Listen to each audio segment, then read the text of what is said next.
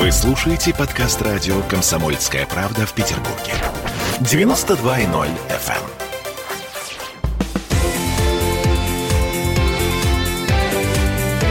Картина недели.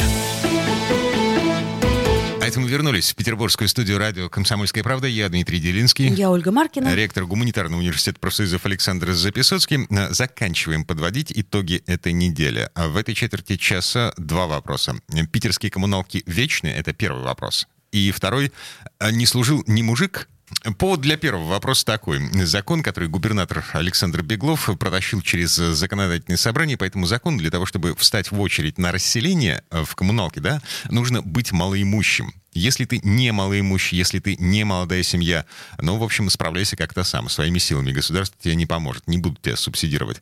Власть объясняет такое ужесточение правил а, чистой воды прагматизмом. Очень широко распространена такая практика, когда человек получает субсидию, покупает отдельное жилье, выезжает из коммуналки, комната в этой коммуналке, она ее продают, въезжает новый человек. И получается такой замкнутый круг. Э, Коммуналка в итоге не расселяется. Но все понимают, у нас 68 тысяч коммуналок, в которых проживает 224 тысячи семей. В прошлом году город расселил только 2,5 тысячи семей. Такими темпами понадобится общей сложности 90 лет на то, чтобы решить проблему ныне существующих коммунальных квартир. В связи с этим такой вопрос. А так ли плоха сама по себе идея коммуналок. Мы не потеряли ли мы что-то в результате вот этой идеи каждой семье отдельное жилье?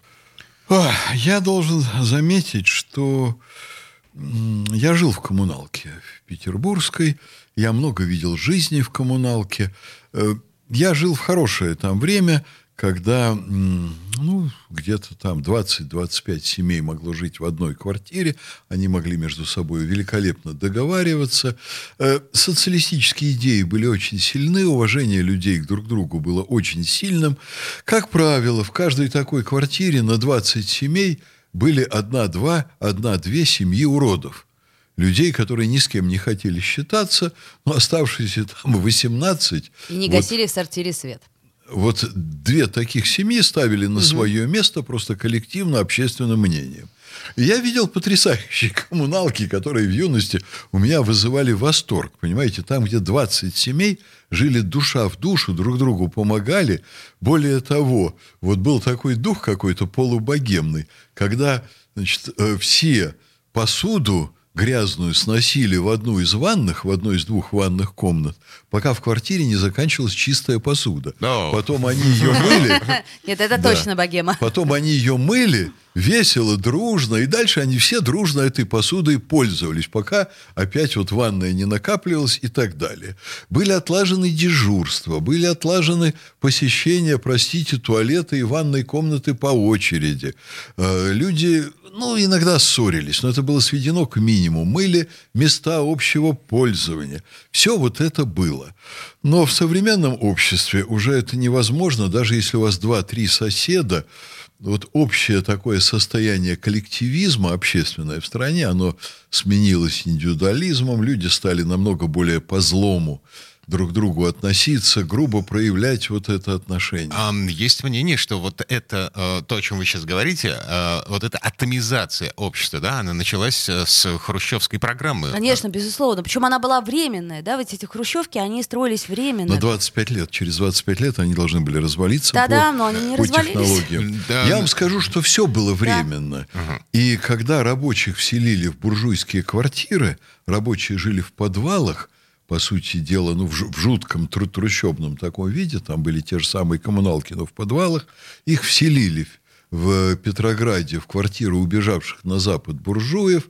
Считалось, что это временно, и что жилищное строительство страны победившего социализма быстро даст каждому по квартире. Отлично. Но а, Не произошло да, этого. каждому по квартире, вот, вот сама по себе эта идея, она, ам, э, она разделяет людей. Мы перестали здороваться, перестаем здороваться с соседями в результате. Ты подожди, ты Мы не сказать, знаем что- их по именам. Что коммуналки это хорошо. А я пытаюсь понять, ам, м, как вернуть вот это ощущение, когда люди ам, знают друг друга и любят друг друга. Как? Для Соседи. этого нужна другая общественная идеология социалистического типа. Вы же понимаете, что сейчас ее не насадить э, насильно.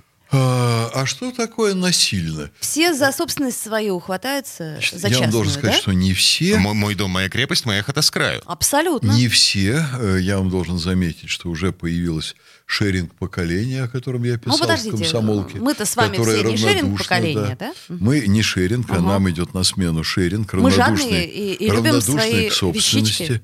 Мы, да, да, такие. Но нам на смену идут люди, которые не будут покупать квартиры, а будут их снимать. И будут жить в коммуналках. Ну, в смысле, снимать Что касается комнаты. социалистического мироощущения, э, вот капиталистическое насадили за 3-5 лет, просто с помощью телевидения. Стали проговаривать в сериалах модели нового поведения. Ну, слушайте, но это, м, это как бы это проще всего. Вот эта модель поведения, она а, проще Опустить всего людей до ложится, звериного да. уровня, да. Проще Ну всего вот, на- теперь- на сознание. Да, теперь надо вот это поправлять. Это, конечно, сложнее, но тем не менее это возможно. И перемены государственной политики, они могут привести к очеловечиванию нашего расчеловеченного общества, но коммуналки точно не способствуют. Э, Вы знаете, если идти по этому пути, Дмитрий, то наиболее добрые отношения между людьми должны быть где-нибудь там в крестах, где люди на нарах спят по очереди. А реально? Да. Вы правы, да? Да, но это должно так быть, но боюсь, что это не совсем так. Вот. Надо, конечно, развивать экономику, надо улучшать социальную сферу. Ну, Александр быстро Сергеевич, ну это быстро это слова. не получится. Ну, ну, как бы, ну, вы же Да. понимаете, что сейчас наоборот. А, Получается, что Беглов взял и вот эту вот программу подрезал. То есть теперь только малоимущие. Для того, чтобы доказать, А что вы ты малоимущий, я хочу, чтобы люди хорошо жили. Да, а я хочу, чтобы вообще все хорошо жили, и все Так не дружили. Да, а Нет, так не получится. не Поэтому получится. Беглов делает, что можно в рамках нынешней экономической системы. 68 Весьма ущербной. Тысяч, 68 тысяч коммуналок в Петербурге все еще, эм, да. Поэтому, Дмитрий, на ваш вопрос, увидим ли мы это при нашей жизни, ответ отрицательный. Очень позитивное, так сказать, э, мнение, но я думаю, что надо о чем-то хорошем поговорить. У нас э, праздничек скоро. А не служил ни мужик, да? Ну, например, 23 февраля мы, мы что отмечаем вообще? А, мы отмечаем День защитника Отечества. подождите, а что с такой грустью-то вы об этом говорите? Это же А, праздник. а, по- по- смотрите, а, а, оказывается, защитником Отечества может быть не только мужчина, но еще и женщина может быть защитником А вот Отечества. в Израиле, С например, другой стороны, а, получается, что если я не служил в армии, то это вроде как и не мой праздник. Ну зачем? Ну не получается так. Вот. Я должен сказать, что в годы блокады дети были защитники Отечества. Они стояли у станков, э, готов- э, там снаряды э, обтачивая. Они тушили зажигалки на крышах. Каждый человек должен защищать Отечество вне зависимости от пола и возраста. А, Получается, что у нас нет гендерного мужского праздника, но есть чисто гендерный женский. А, Я не вижу в этом никакой беды. Я считаю, что День защитника Отечества – это день, в который, ну, конечно, мужчинам должны дамы дарить подарки, в этом ничего нет плохого. Конечно. Я бы тоже с удовольствием несколько подарочков получил. Хм. Вот. Но в целом, конечно, мы должны эм, вокруг идеи защиты Отечества вот, строить этот день. И говорить о том, что да, на мужчинах возлагается, на мужчин возлагается эта обязанность в первую очередь. Но это если враг наступит. А враг уже не, непрерывно наступает, а мы непрерывно отбиваемся. А журналисты некоторые мешают отбиваться. Мгм. А, Погодите, в, в этой парадигме получается, что Сергей Лавров гораздо более важный человек, чем, э, допустим, э, Сергей Шойгу. Шойгу. Да. Да нет, оба хороши. Вот, потому что хочешь мира, готовься к войне. Мгм. Ладно, по крайней мере, они оба мужчины. И очень популярны в стране, да. А, да, есть куча европейских стран, в которых министр обороны женщина. И это нормально. Это, это для их странностей нормально. Это нормальная странность Запада, да. Мгм. Поставим точку в Да. сегодняшнем разговоре. Тем не менее, всех мужчин я поздравляю с э, наступающим праздником 23 февраля, и я надеюсь, что если вдруг, то вы нас защитите. Ам, советская песня есть такая с, с таким двойным дном, что называется, с эротическим подтекстом ам, про армию.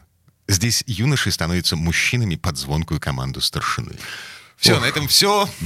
Александр Сергеевич, э, с праздником нас с вами. Спасибо. Всем хороших выходных и хорошо отдохните. До встречи. Вас тоже. Картина недели.